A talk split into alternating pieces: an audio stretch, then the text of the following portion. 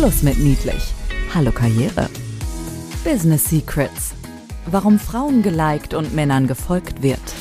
Barbara Liebermeister ist in beiden Welten zu Hause. Sie kommt aus dem Management internationaler Kosmetikkonzerne und ist heute unterwegs zwischen Bankern, Politikern, Rechtsanwälten. Hier verrät sie ihre Geheimnisse.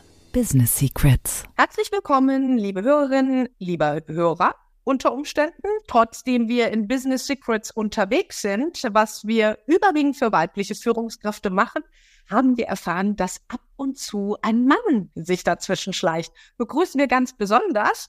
Und ich möchte begrüßen ganz recht herzlich die Dr. Sina Wolfmeier aus der Schweiz. Hallo Sina. Hallo Barbara, danke, dass ich heute da sein darf. Ja, du, wir machen heute einen Podcast nach dem anderen hier. Wir nutzen die Gunst der Stunde und die müssen wir auch nutzen, liebe Hörerinnen, aus dem einfachen Grund, weil die Sina schon bald wieder das nächste Meeting hat. So, mit wem haben wir es zu tun, wenn wir heute von Sina oder mit Sina sprechen dürfen. Also Sina hat ihren Doktor, wie ihr schon gehört habt, in Philosophie und Finance gemacht und äh, war zuerst Consultant bei Accenture, bevor sie äh, von 2014 bis 2019 bei der Credit Suisse als Head of Legal, Regulatory and Compliance gearbeitet hat, ist dann beim gleichen Unternehmen, also bei der Credit Suisse, als Head of Top 100 Client Delivery gewesen ähm, da kannst du gleich noch mal was zu sagen, Sina, bevor sie dann gesagt hat, so Banken AD.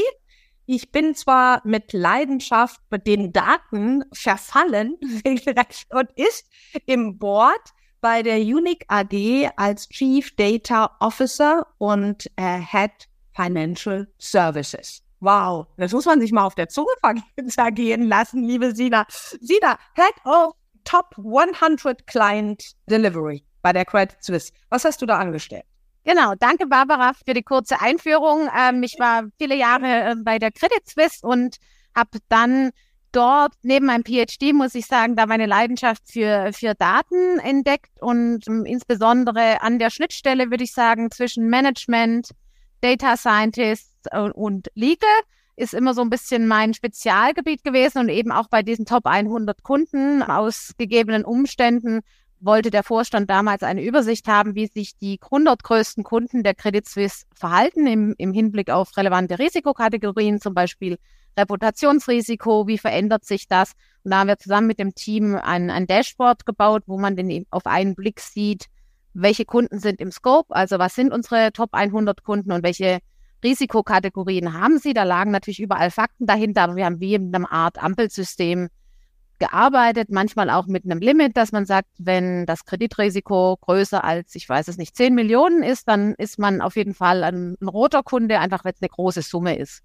Mhm. Und so haben wir über, das waren fünf Risikokategorien, mal 100 Kunden, haben wir eine gute Einschätzung dafür bekommen, wie sich das Portfolio an diesen großen Kunden verändert. Und als wir letztens gesprochen haben, da hast du gesagt, du bin nicht mehr bei der Credit Suisse, bin jetzt bei der Unique AG. Das ist noch als Startup anzusehen, wobei so ein paar Leute habt ihr ja schon. Wie groß seid ihr da? Äh, aktuell sind wir bei 50 Mitarbeitern in der Schweiz. Ähm, in Deutschland sind wir in München und in Zürich und auch mittlerweile in England, in London. Okay. Und äh, du bist ja da im Board mit wie viel anderen? Jetzt gerade mal ich glaube, wir sind insgesamt sieben, also mhm. nagel mich jetzt da nicht fest, die, die dort in der Geschäftsführung sind. Genau, zwei Frauen und der Rest ist Männer. Jetzt, äh, wie bist du denn dahin gekommen? Ich meine, jetzt bist du jahrelang in der Schweiz in einem anerkannten Bankhaus und dann sagst du so, ich möchte jetzt Startup Luft schnuppern und das auch noch als zweifache Mutter ging dir da nicht, hast du da nicht gedacht, wow, das ist ja ein heißes Eisen, was ich gerade schüre? Oder hat dich die Leidenschaft so gepackt oder der Geschäftsführer dich so umgarnt? Wie kam es denn dazu? Ja, das ist eigentlich eine, ist eine schöne Frage und auch eine schöne Geschichte, finde ich, weil alles hat mit einem Kaffee angefangen und vielleicht kann ich das den Zuhörerinnen auch mitgeben. Netzwerken, habe ich letztens gelesen, ist ein Investment in die Zukunft. Man weiß nicht, in welche Richtung es sich entwickelt. Und das war eben ein Kaffee, der sehr erfolgsversprechend war, sage ich mal. Ich habe mich mit einer ehemaligen Kollegin getroffen und äh, habe ihr berichtet, dass ich so viel Freude an meinen Daten habe und das gern eigentlich in Zukunft weitermachen möchte und verstärkt und in vielleicht in einem Kontext, in dem man auch ein bisschen freier arbeiten kann. Das Bankenumfeld ist natürlich sehr stark reguliert und man ist limitiert in seiner Kreativität, was man mit den Daten machen kann. Und ähm, das war eigentlich dann der Ausschlag, dass mich die Kollegin mit ähm, dem Gründer, mit dem Manuel Grenacher und dem Andreas Hauri von Unique vernetzt haben. Und so war ich eigentlich von wirklich von Anfang an beim Startup dabei, nicht aktiv als Mitarbeiter, aber ich, ich war eben schon früh in Gesprächen mit involviert und dann haben wir über die Zeit meine Position gefunden. Das hat sich, muss ich fairerweise sagen, auch ein paar Mal geändert und ich musste natürlich auch erst Vertrauen in, in die Personen, in die Gründer, als auch in die Firma gewinnen, bis ich dann den Schritt machen konnte. Und ich, ich kann nur ehrliches Feedback geben. Die Entscheidung war nicht von heute auf morgen und ich saß auch nicht da und habe gesagt, so, ich gehe jetzt ins Startup und ich will Chief Data Officer werden. Das hat sich alles entwickelt und vielleicht kann man da so als Learning auch mitgeben, man muss da manchmal ein bisschen geduldig sein und die, die Dinge auf sich zukommen lassen. Ich glaube, das war auch was, was ich für mich mitgenommen habe. Psst. Business Secrets. Klartext. Netzwerke aufbauen, bevor man sie braucht. Und selbst wenn man sehr hohe, sehr hehre Ziele hat, auch die nötige Geduld für die Entwicklung mitbringen. Manches braucht einfach seine Zeit. Und die besten Dinge erst recht. Ja. Sina, äh, Frage. Jetzt bist du mh, hm, zwei Frauen, habt ihr im Board, habe ich vorhin erzählt. Ist denn das so? Im Startup, das Plattformen entwickelt, KI-getriebene Plattformen, umsonst von Daten. Jetzt bist du mit Daten gefühlt groß geworden, ist eine Sache, aber alles andere sind Männer. Ihr seid zwei Frauen. Ja, erzähl doch mal. Ich muss vielleicht da ein bisschen zurückgehen in meiner persönlichen äh, Geschichte bei dieser Frage, weil ich eben schon als Kind und Jugendliche bin ich äh, Skirennen gefahren, was auch ein sehr jungsdominiertes Umfeld ist und wir waren früher viel in Skilagern zusammen und ich bin muss wirklich sagen, von, von Kindes, ich habe viel Sport gemacht, von Kindesbeinen an war ich viel, ähm, würde ich sagen, einfach eher jungslastig das Umfeld und habe da einfach auch gelernt, damit, damit umzugehen. Und ich glaube, dadurch, dass ich das relativ früh gelernt habe, war das eben auch so im Business-Kontext eigentlich nie ein Problem, muss ich sagen. Vielleicht bis zu dem Zeitpunkt, wo ich Kinder bekommen habe. Dort, muss ich sagen, habe ich gefühlt, hat sich die Wahrnehmung von außen verändert. Also, aber bis dahin würde ich sagen, war alles sehr gleichmäßig verteilt und Jetzt bei Unique muss ich sagen, empfinde ich hohe Wertschätzung, dass ich eine andere Perspektive und auch einen anderen Background habe. Ich bin die einzige dort,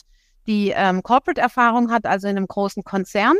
Ich kenne mich natürlich auch von dem Bereich her, was das Thema Datenschutz angeht, ähm, aber auch KI kenne ich mich sehr gut aus und dadurch, dass ich natürlich mit, mich mit Wissen gut platzieren kann, fühle ich mich dort auch sehr wohl und wertgeschätzt. Das kann man vielleicht so zusammenfassen. Ist also das Besondere Du bist eine Personal Brand sozusagen. Du hebst dich ganz eindeutig ab äh, durch deine Fähigkeiten, aber auch, ich denke, durch diesen unkomplizierten Umgang mit Männern. Du hast das ebenso unterstrichen, Stichpunkt Skilaufen. Ja. Ähm, mit Jungs sozusagen aufgewachsen. Glaubst du denn, das ist eine Haltungsfrage, wie man als Frau mit Männern umgeht?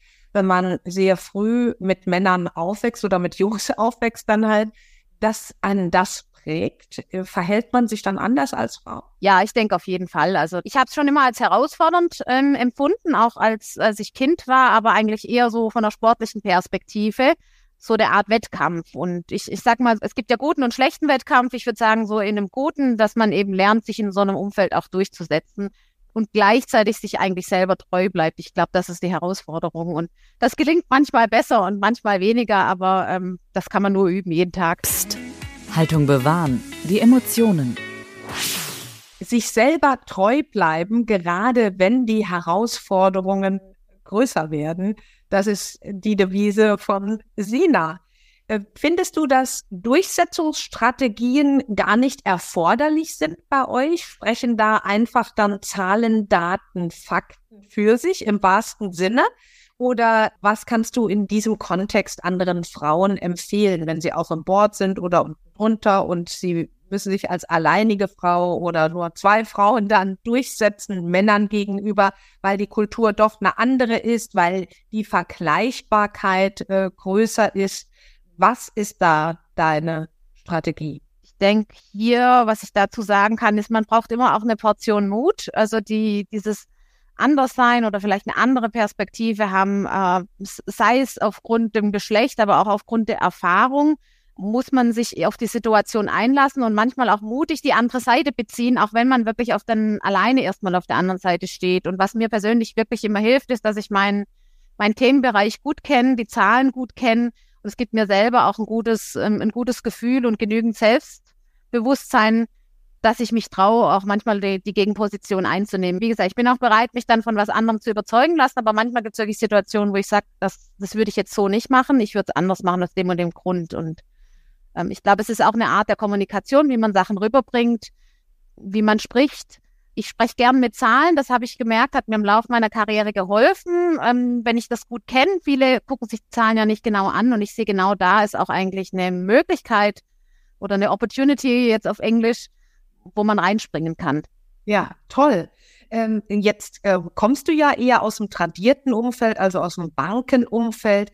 Gab es denn da in deiner Vergangenheit nie eine Situation in der Bank, wo du gesagt hast, boah, wenn ich jetzt ein Mann gewesen wäre, wäre das anders gelaufen? Äh, ich denke, es gab eine Vielzahl an, an Situationen und wie wir im Vorgespräch auch gesagt haben, es passiert sehr oft subtil und man muss sehr aufmerksam sein, dass einem diese Situationen auch auffallen. Ähm, und das kann vielleicht die, die eine oder andere kann mir da auch zustimmen. Es sind manchmal Handbewegungen, auf die Schulter klopfen, was schwierig ist. Ähm, ich habe auch die Situation schon erlebt, dass ich das Meeting organisiert habe, aber als Assistentin angesprochen wurde. Und ich meine, so Situationen erleben wir häufiger. Es ist eine Situation, die mir wirklich noch ähm, in Erinnerung ist. Da haben wir einen Strategieworkshop für einen der Vorstände von der Privatbank organisiert und ich war eben mit im Organisationskomitee.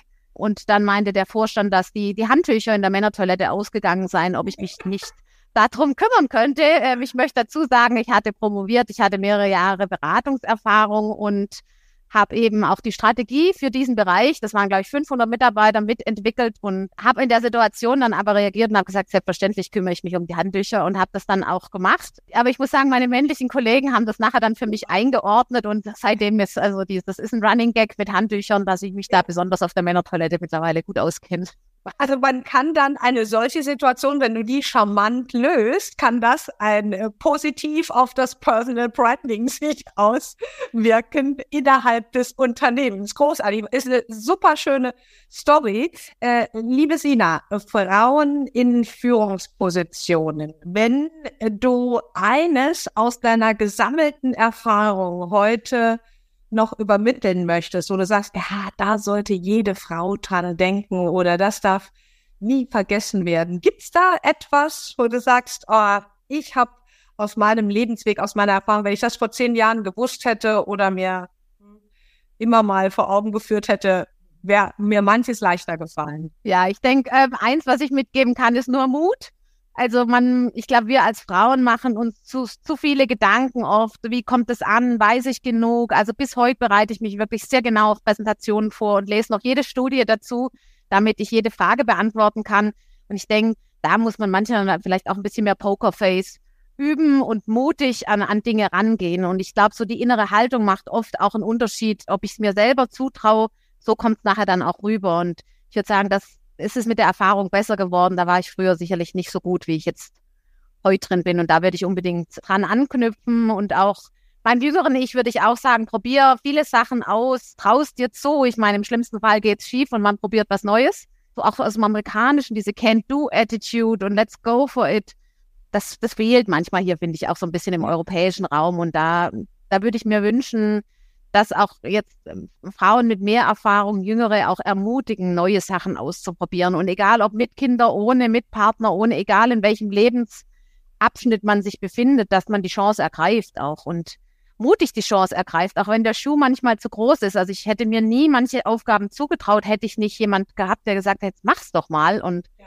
Es hat natürlich gut geklappt, keine Frage, aber man braucht manchmal diese Personen im Leben, die einen ermuntern, dann Sachen auszuprobieren. Und das hast du mit Sicherheit heute bei uns allen erreicht. Ein ganz toller Mutimpuls von Dr. Sina Wulfmeier, die ihr natürlich überall in den digitalen Medien kontaktieren könnt.